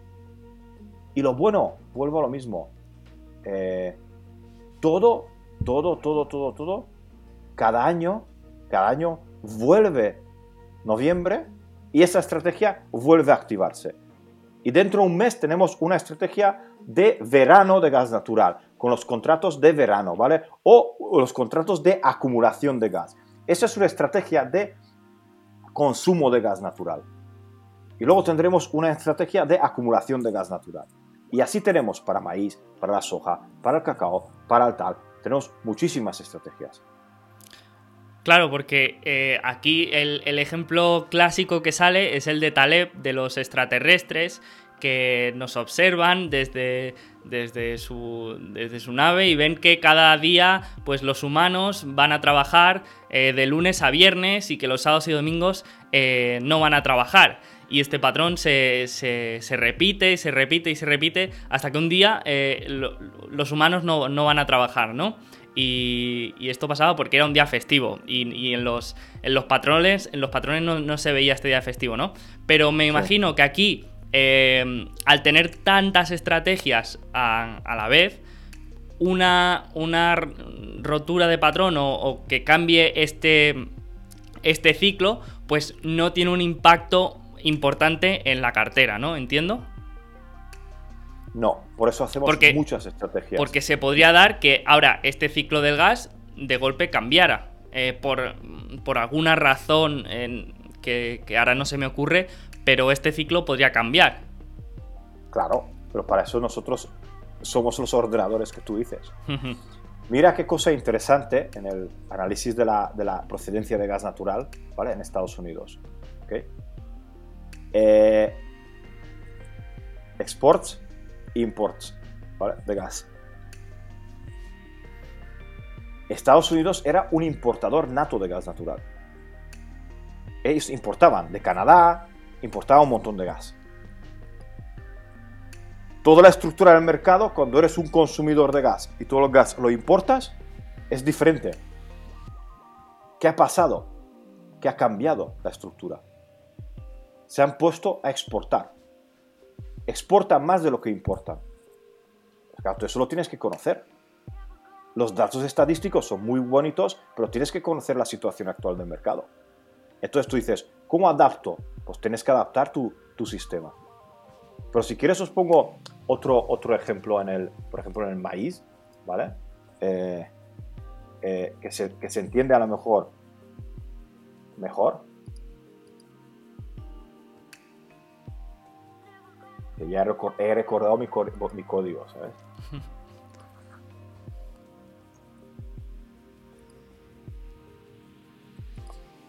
Del maíz hay que entender ah, que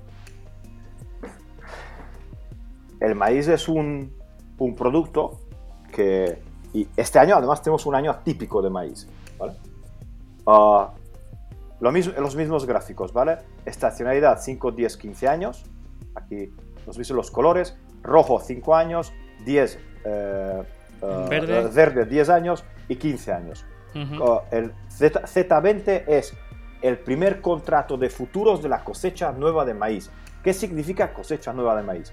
Normalmente en, el hemisferio norte se planta en abril, se recoge en septiembre, octubre, noviembre y el primer contrato, la cosecha nueva, es diciembre, porque el resto son contratos de la cosecha anterior. ¿Ok? Entonces, ¿qué estacionalidad existe en el maíz? Pues Normalmente, hasta que se plante, que es este periodo, el contrato de futuro de la cosecha nueva no se mueve. O se mueve un poquito arriba, abajo, arriba, abajo. ¿Por qué? Porque ni siquiera está plantado el maíz. ¿Qué ocurre en abril? Empieza el riesgo, que es el primer pico, abril-mayo, lo veis ahí en el verde, en todos los años hay, hay pequeños picos de las temperaturas son adecuadas para plantar, no son adecuadas. Las eh, eh, hay bastante lluvia, no, ha llovido mucho, ha llovido poco. ¿Puedo entrar en el campo? No puedo entrar en el campo. Hay un pico. ¿Qué planto más, maíz o soja? Eh, ¿Merece más la pena plantar maíz o merece la pena soja? ¿O cuánto voy a plantar de soja, cuánto voy a plantar de maíz? Esto todo el año, los, los farmers americanos se lo juegan todos los años. ¿Por qué? Lo hacen a posta para eh, crear incertidumbre en el mercado para que suba el precio. ¿Por qué? Porque normalmente ellos empiezan su primera cobertura en mayo. Entonces, claro, lo que quieren es que el mercado de futuro suba un poquito porque las estimaciones son, digamos, que habrá menos cosecha para venderlo. ¡Boom! Luego lo plantan.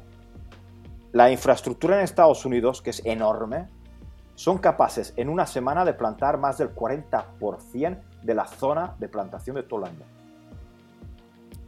Wow. Entonces, ellos siempre juegan, no planto, temperaturas malas, hace mucho frío, no sé qué. Luego, boom, lo plantan todo. Aquí veis, en mayo se tranquiliza el precio. Y luego empieza el riesgo de verano. Llueve, no llueve, hace bastante calor, hace menos calor, hace tal, ¿qué pasa? Entonces el precio otra vez tiende a buscar máximos. Luego pasa el verano, pasa el verano, y el precio, como siempre pasa, eh, o casi siempre, para septiembre, agosto, septiembre, tiende a buscar sus mínimos estacionales. Porque estos gráficos son de precio, la parte alta, estamos hablando de, que el, el precio tiende a buscar máximos, en la parte baja el precio tiende a buscar mínimos. ¿Cuándo busca máximo un precio? Cuando hay riesgo. ¿Cuándo tiende a hacer el mínimo, el precio mínimo? Cuando se recoge. Si tú hablas con cualquier Uh, eh, eh, con cualquier persona en España que se dedique a la agricultura, te dirá siempre lo mismo. Es que cuando recogemos siempre bajan los precios y los precios son los más bajos y, siempre tenemos que vender a, un precio más bajo. ¿Por qué? Porque todo el mundo, todo el mundo que se dedica a la agricultura, que se dedica al maíz, tiene que vender en aquella época. Pero si tú has hecho bien tus coberturas, tú te puedes cubrir con los picos que tienes en junio, julio, en verano. Este año es atípico debido a las compras de China. ¿eh? ha sido un año donde era perfecto, condiciones perfectas para maíz y para la soja, máximos rendimientos de plantación, busca mínimos. En verano hubo un poquito de, de, de, de estrés que se llama estrés de temperaturas, de que habrá más, más temperaturas. Luego no, no pasa nada, todo perfecto. Y luego viene, China necesita granos. En dos semanas han cambiado las condiciones de maíz de muy buenas debido a que no ha llovido en Estados Unidos a relativamente malas y boom. Y el precio entre China y entre lo el precio empezó a subir. Por supuesto tenemos años atípicos. Este año es un año atípico. Pero esas estacionalidades, lo bueno es que el año que viene pasa lo mismo. El año que viene pasa lo mismo. El año que viene pasa lo mismo. Y, lo que tienes que entender, que es lo más importante del mercado, nosotros no operamos futuros. Así.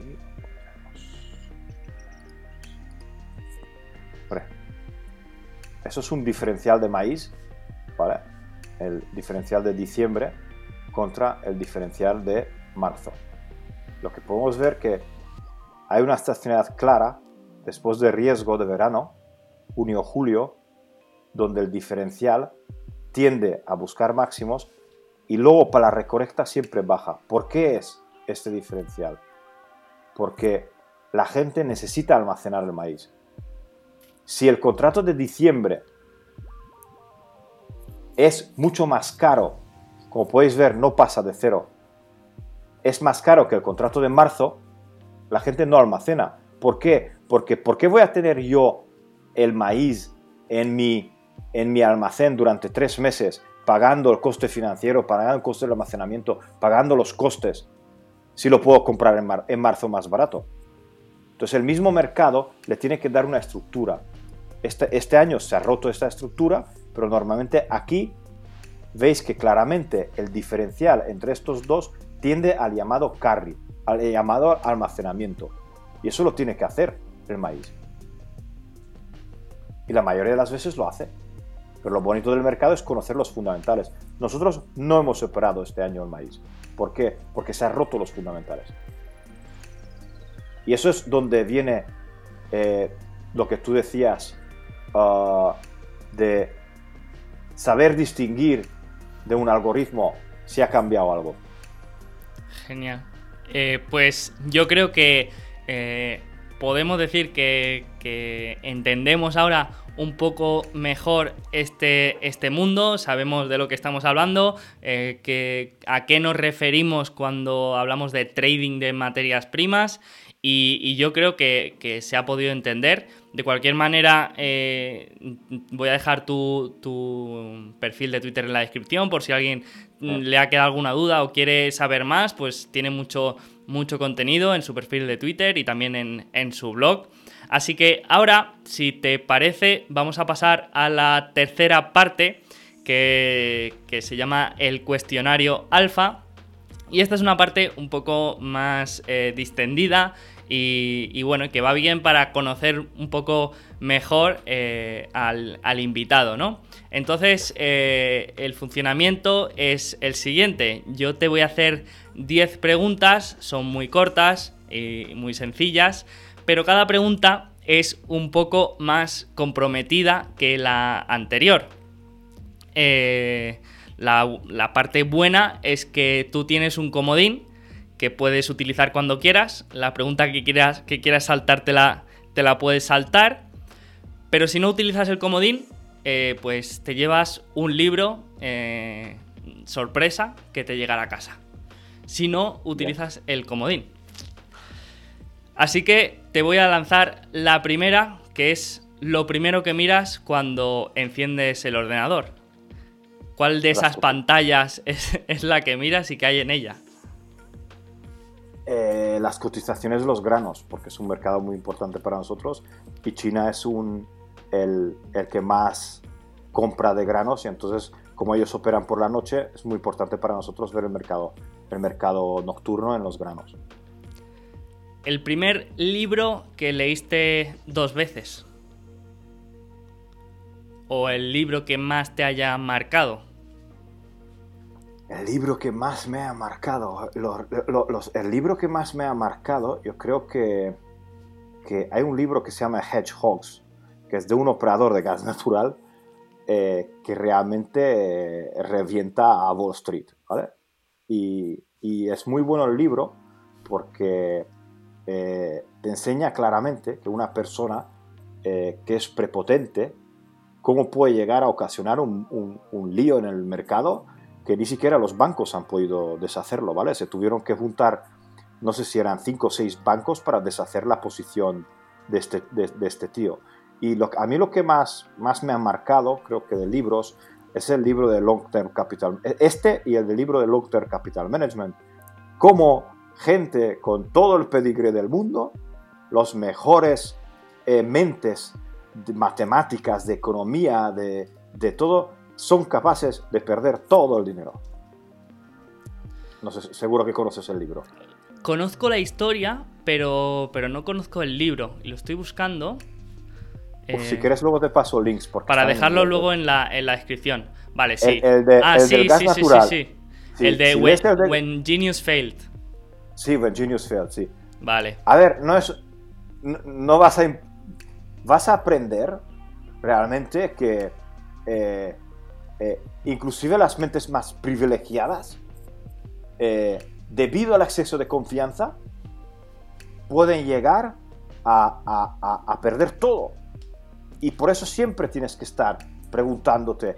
Es decir, si tú estás seguro en algo, seguro a 100%, pregúntate más veces por qué estás seguro a 100%. ¿Por qué? Porque si ha demostrado que la gente más, más maravillosa del mundo llega a perderlo todo, ¿tú cómo que lo tienes tan claro? es, una historia muy curiosa y, y, de la que se puede aprender mucho, desde luego. Sí, a mí me ha gustado. Genial.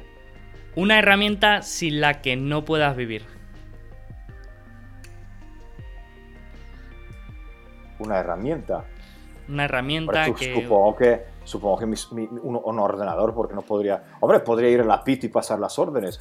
Una herramienta sin, las que no, sin la que no podría vivir.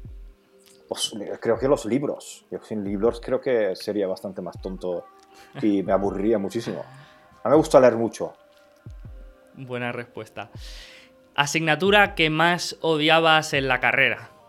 Con diferencia. Eh, derecho, con diferencia. Creo que fue la única asignatura que suspendí una vez. Pues, pues eh, aquí coincidimos porque yo también el derecho es lo peor que llevaba y encima me ponían derecho mercantil, derecho laboral. Eh, laboral Todos, todos las, las ramas del derecho y, bueno, era lo, peor para mí. Eh, ¿Blog que más hayas leído en, tu vida? Blog que más haya leído en mi vida. Uf. Blog, blog, blog. Hay uno, hay unos que, que, suelo consultar mucho que se llama, el, se llama, antes se llamaba DS Short, que ahora es de eh, no sé qué Advisor, ¿vale? Que junta un montón de datos macro y miras, miras los datos. Pues, yo creo que el blog o el foro que más, más he leído en mi vida era el foro de Xtravel. ¿vale? ¿Y por qué? Porque entre mucha gente que aprendía, habían dos o tres que, que, sí, que sí que sabían bastante y me gustaba. Más que un blog sería un foro. Yo me informo mucho en blogs, pero también mucho en foros, porque en foros, si sabes leer entre líneas, hay muy buena gente. Yo he conocido gente en mesas de trading, gente de, de, banca de inversión, leyendo sus posts, eh, leyendo sus respuestas, entenderlas y luego contactar con ellos. Qué bueno. Eh, comentario clásico que te hace la gente cuando le dices a lo que te dedicas. ¿Qué te dice la gente cuando, cuando le explicas lo que, lo que haces? que eso no es un trabajo, ¿vale? mi, hermano, mi hermano es ingeniero y él no entiende cómo de la nada se hace dinero. Eh, para él desde la nada y el típico comentario, hombre, típico comentario de tus padres, hijo mío, ¿cuándo te dedicarás a algo real? Eh, eh, yo, yo le, he dicho que para mí es, esto es el trabajo, pero es, sí, esto de... ¿Cuándo harás algo real? ¿Cuándo, ¿Cuándo te pondrás a trabajar?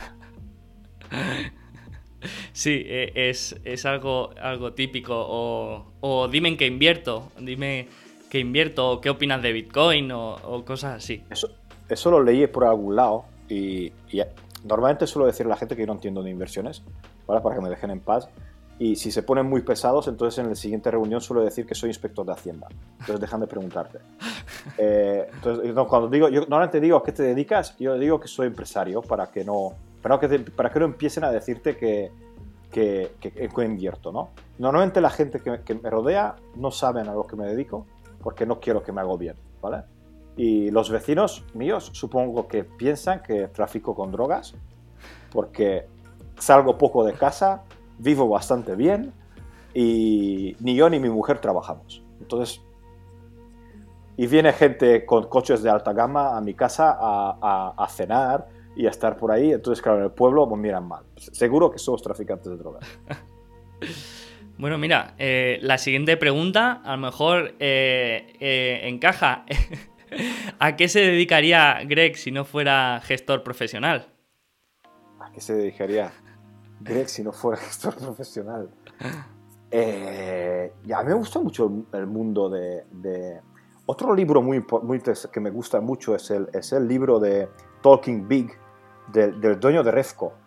De Refco es el mayor broker del mundo. Eh, eh, los mayores traders y los mejores traders estaban en Refco. ese tío era el típico emprendedor que, que, que hacía de decir, de todo. Tenía granjas, tenía fábricas, tenía importaciones de Rusia, tenía minas, tenía negocios. y es que esto, a mí me fascina conocer eh, nuevos negocios, nuevos, nuevas posibilidades, cómo funciona la cosa. Yo me, yo me veo mucho como, como inversor eh, en proyectos y en startups, porque me gusta hablar con gente si no me dedicaría al mundo ese de inversión. Pero ya otra vez volviendo, a, estaría en el mundo de inversiones. Supongo porque es, es, lo que me interesa y es lo que sé hacer y es lo que me fascina. Un referente en el mundo de la inversión.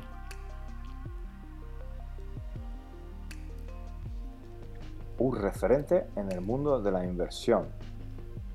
Alguien del, del que hayas aprendido mucho o mucha gente dice Warren Buffett yo en tu caso, yo pensaba que la respuesta la tenías clara. Jimmy, mi amigo Jimmy. mi amigo Jimmy. Pensaba que, ibas a, pensaba que ibas a decir George Soros, ser compatriota. No, no, no. No, no. ¿No? No, no, porque no, no coincido con muchas. Tienen frases muy buenas. ¿vale? Te diría, te diría que mi psicología se parece mucho a la de André Costolani, pero André Costolani vivía en otra época de mercados, ¿vale? Pero con, con Costolani, que también es mi compatriota, coincido en 100%, ¿vale?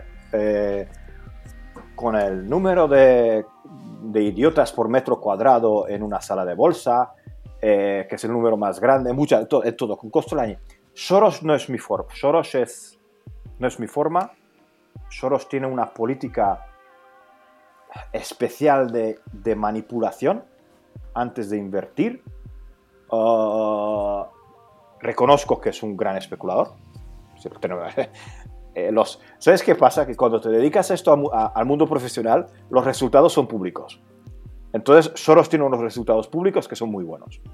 Entonces, hay que reconocerlo, pero no, no, me, no, me identifico mucho con Soros. Me, identificaría más con, con, uh, con, con André Costolani, y para mí el ídolo es un amigo mío de Estados Unidos, que es Jimmy, es un crack. Es, es para mí es mejor que cualquiera, eh, porque claro, en la vida tienes que tener aspiraciones. Eh, yo no tengo aspiración de convertirme en Warren Buffett ni en George Ross. Mi aspiración es de ser un buen trader, ganar dinero y tener una buena vida. ¿vale?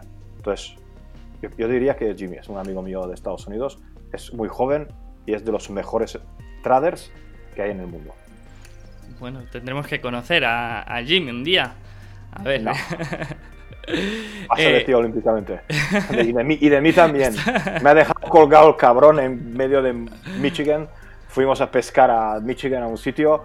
El tío se rayó y se fue. Y digo, ¿pero no nos vas a recoger en el bar? No, estoy en casa, estoy en eh, alquilamos una cabaña, las típicas cabañas de Estados Unidos. Y el tío me dejó tirado a él y a su hermano. Y me dijo que coja un Uber. Digo, Jimmy, estamos en medio de la nada, no hay Ubers. El, más cercano está a tres horas. Vamos a apañaros. Ahí es así. Pero es, te digo, es una mente privilegiada para el trading. Para, a mí me fascina que que, que cómo, cómo, cómo, gestiona. Yo cuando voy a Estados Unidos, normalmente estoy en su casa, estoy con él, nos llevamos muy bien hasta cuando me deja tirado, pero te digo, él no es, no, no es público, no le gusta que lo conozcan, eh, tiene su vida con su familia y ya está. No, es, es un trader, digamos, casi anónimo. Sí, es, eh, es, un poco lo que dicen, ¿no? Que en el, en el mundo del, del, trading los que realmente ganan dinero eh, no, no, salen en YouTube ni, ni, ni les gusta eh, sacar mucho su imagen de manera pública. ¿Es esto más o menos así? Yo creo que hay mucha gente que, muchos piensan que... Él, él está en Twitter, por ejemplo, está, es, público y tiene creo, que tiene alguna newsletter también, es decir, está medio, medio... Lo único que no le gusta hablar de él directamente, no, no le gusta estar en público, ¿vale? Eh, en, te sorprendería, sorprendería gente eh, bastante importante que hay, que, hay por Twitter. Sí, sí, sí. te puedes encontrar, te, te, puedes encontrar con gente que quieren el anonimato porque, porque a lo mejor la empresa no les permite o trabajan en sitios donde no les permiten que, sea visible su cara. Pero yo creo que hay mucha gente muy buena que comparte. Genial, genial. Em, lo que menos te gusta de tu trabajo. Que fin de semana no hay bolsa, creo. Te lo juro. Me, ha gustado, me ha gustado. Eh, a ver, la gente dice, por fin fin de semana. Me cachis en la mar, dos días que no hay mercados. Eh, necesito descansar. Mucha gente me ha preguntado por qué no juego a póker o a cosas de estas. Digo, tío, si todo el día no, no, no asimilo a jugar a póker. O, hombre, un póker profesional es como invertir profesionalmente. No, pero digo, yo el fin de semana que no hay mercado, no me aburro porque tengo dos niños, pero pero eso de que algo falta, algo falta, de alguna, alguna locura falta. Yo creo que sí, ¿eh? eh me ha encantado la respuesta, no, me la esperaba. Eh, vale, vale. Eh, y pasamos a la última. Momento más duro de tu carrera profesional. Y si no lo quieres contar, tienes el comodín. Así que... tú mismo. Momento más duro. Momento que estuviste a punto de dejarlo todo y irte a pescar. Sí, sequía del año 2012, ¿vale? Ah, me, hizo mucho daño y me, hizo mucho daño a nivel particular, porque, porque claro, a nivel particular mis, mis apalancamientos son bastante más fuertes que a nivel de cliente. Y, y luego 2014, eh, la peste porcina, eh, no, era peste, era AFS, era una fiebre, African Swine Fever, creo. No, eso es la hora. Eh, la PED, la PED, una, enfermedad en los, en los cerdos, me destrozó, me destrozó, pero... Pero recuerdo que con Víctor fuimos a, al FIB, creo, y aquel día perdimos a nivel nuestro particular lo indecible, ¿no? Y decía, la gente si le daríamos el dinero que hemos perdido hoy, ¿crees que se lo creería? Y dice, déjate de tonterías porque la gente no puede entender lo que, lo que, lo que, lo que hacemos nosotros para, para, ganarnos la vida. Eso para mí fue un día muy duro, un día, un día fue más, más días porque fueron semanas muy duras y, y aprendí mucho de, de, lo, de lo tonto que puede llegar a ser un mercado y de que, de que se puede eh, hay circunstancias muy duras. Entonces, ha cambiado mucho nuestro sistema de riesgos, ha cambiado mucho nuestro, nuestro, nuestro acercamiento al mercado, se ha aumentado muchísimo más, la diversificación para, para, no tener este tipo de, de, problemas. Pero son días muy duros. Vale, vale. Para, para, que nos hagamos una idea a nivel relativo de una cartera normal, ¿Cuánto sería la, bajada? Más de un 20% en un día, por, hacernos una idea. No, no, creo que, creo que aquel, es que no fue un día, fue una, temporada consecutiva de... Bajamos, bajamos. A nivel personal bajamos mucho. A nivel de cliente no, porque claro, el riesgo que utilizas... yo juego con una, en mi cuenta juego con un apalancamiento de 10. Es decir, si, Si, yo, si un cliente tiene eh, 50.000 euros, yo tengo 500.000. Entonces, claro, el riesgo, es, diferente. Creo que, creo que aquel mes llegamos a perder un 17%. Por supuesto, al mes siguiente lo hemos recuperado porque somos así, pero, eh, pero fue eso. Pero nosotros ahora ya no tenemos este nivel de riesgo porque eh, hemos implementado factores en el fondo que en el momento que llegamos a 3% empezamos a cerrar posiciones. Y en el momento que sigue, como por ejemplo esos meses, liquidamos. Se liquida. Yo no me caso con ninguna operación. Puedo estar en lo concreto de que esto, yo tengo razón, pero yo no, me, yo no arriesgo. No arriesgo ni mi, ni mi dinero, ni el dinero de mis clientes en encabezonarme con que yo tenga razón de una operación. No, no, no, no. Aquí hay que ser muy frío. Eso son matemáticas. Si algo empieza a ir mal y la volatilidad de la cartera sube y empieza a perder dinero, tienes que empezar a cortar. Y luego al día siguiente o la semana siguiente volvemos a empezar a analizar. Pero hay que cortar. Y eso es lo que aprendí. Y, y desde entonces, pues, se ve claramente que, que, que, los resultados han cambiado y la volatilidad ha cambiado porque no, no se puede, no, no puedes. El mercado, por desgracia, y se ha demostrado, mira, se ha demostrado en marzo, eh, matemáticamente lo que no puede ocurrir, ocurre. La volatilidad de la correlación que pasó en marzo, en abril, es matemáticamente imposible. Y ocurrió. Entonces, claro, yo me pregunto, ¿está preparado la gente? Porque lo que tú decías, yo estoy preparado para que la cartera me baje lo que sea, ¿vale? Pero piensa en una situación extrema. Bueno, yo de hecho, yo de hecho soy de los que se alegran cuando mi cartera cae un 30, un 40, soy de los que se alegra y cuando todo el mercado cae, sí, pero yo, yo piensa es, en una ocurrencia radical que cuando tu cartera caiga, que te pase otra cosa. ¿Vale? Porque eso es la matemática, son eso. Taleb lo que dice, que riesgo de cola son riesgos inesperados que, que no están en las ecuaciones de riesgo que nosotros pensamos.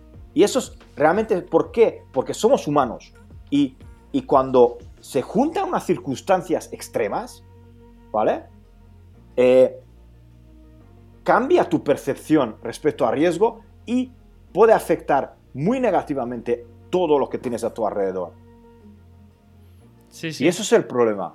Y eso es lo que hay que saber contabilizar. Y entonces, eso es lo que, lo que, lo que tienes que mirar y lo que tienes que, que, que, que contemplar. Que las probabilidades juegan muy mal. es decir, se pueden juntar y puede pasar una cosa inesperada. Y por eso tienes que estar siempre preparado, siempre. Sí, y las malas noticias nunca vienen solas. Es lo que dicen. No. No. bueno, Greg, eh, muchísimas gracias por pasarte por aquí, por, por, compartir todo esto con nosotros. Yo creo que es una, un episodio para volverlo a ver y absorberlo bien, todo lo que hemos, hemos hablado pero la verdad que, me encanta, me encanta aprender cosas nuevas, entender otros campos, cómo invierte otra gente, otras metodologías. Eh, aparte creo que esta es, es muy indicada para, para, un fondo porque veo que a nivel particular puede ser más complicado, o sea, yo no me veo... Yo no me veo llevando a cabo este tipo de operaciones y, teniendo seis pantallas y teniendo tantas cosas en, en mente y tantos, tantos factores diferentes. O sea que creo que sí que tiene sentido eh, delegar esta parte, si quisiera tener una parte descorrelacionada, en un gestor. Eh, por lo tanto, me, me parece que, que, tiene mucho sentido lo que, lo que hacéis. Así que muchísimas gracias por, por venir y por compartir todo, esto, con nosotros. Gracias a vosotros por, por, la invitación y gracias a vosotros por darnos la posibilidad de, de enseñar o, o, o, por hablar de algo fuera de lo común y fuera de lo que todo el mundo conoce. Y, y realmente eh, a nosotros pues, es un honor poder presentar lo que hacemos y espero que, que la gente y, educar a la gente. Yo no digo que, que, con los, que invierta en nuestro fondo y no, no quiero hacer una llama, llamada a esto, sino que entienda que que la diversificación no es mala y que, y que es la diversificación. Y eso es lo que, es decir, nosotros con todo lo que publicamos en, en nuestro blog, con todo lo que publicamos, realmente queremos educar a la gente que entienda que, que existe algo más de lo que están acostumbrados. Y eso es bueno, ¿por qué? Porque, porque la cultura financiera y, eh, pues aumenta de la gente, la visión se abre y eso le dará muchas posibilidades a largo plazo de, de ser mejores que, que, que el resto del mercado. Gracias de nuevo y cualquier cosa pues sí, dejaremos todos los enlaces en la descripción del programa, todos los libros que hemos mencionado, todos los, los, enlaces, los links a los blogs y también dejaremos el perfil de Twitter de Greg y, su blog para que le echéis un vistazo y para que lo sigáis y, bueno, y que si os interesa este tema, pues que, que lo tengáis cerca. Así que nada, muchísimas gracias y un placer. Gracias a ti. Gracias a todo el mundo por escucharnos. Hasta luego.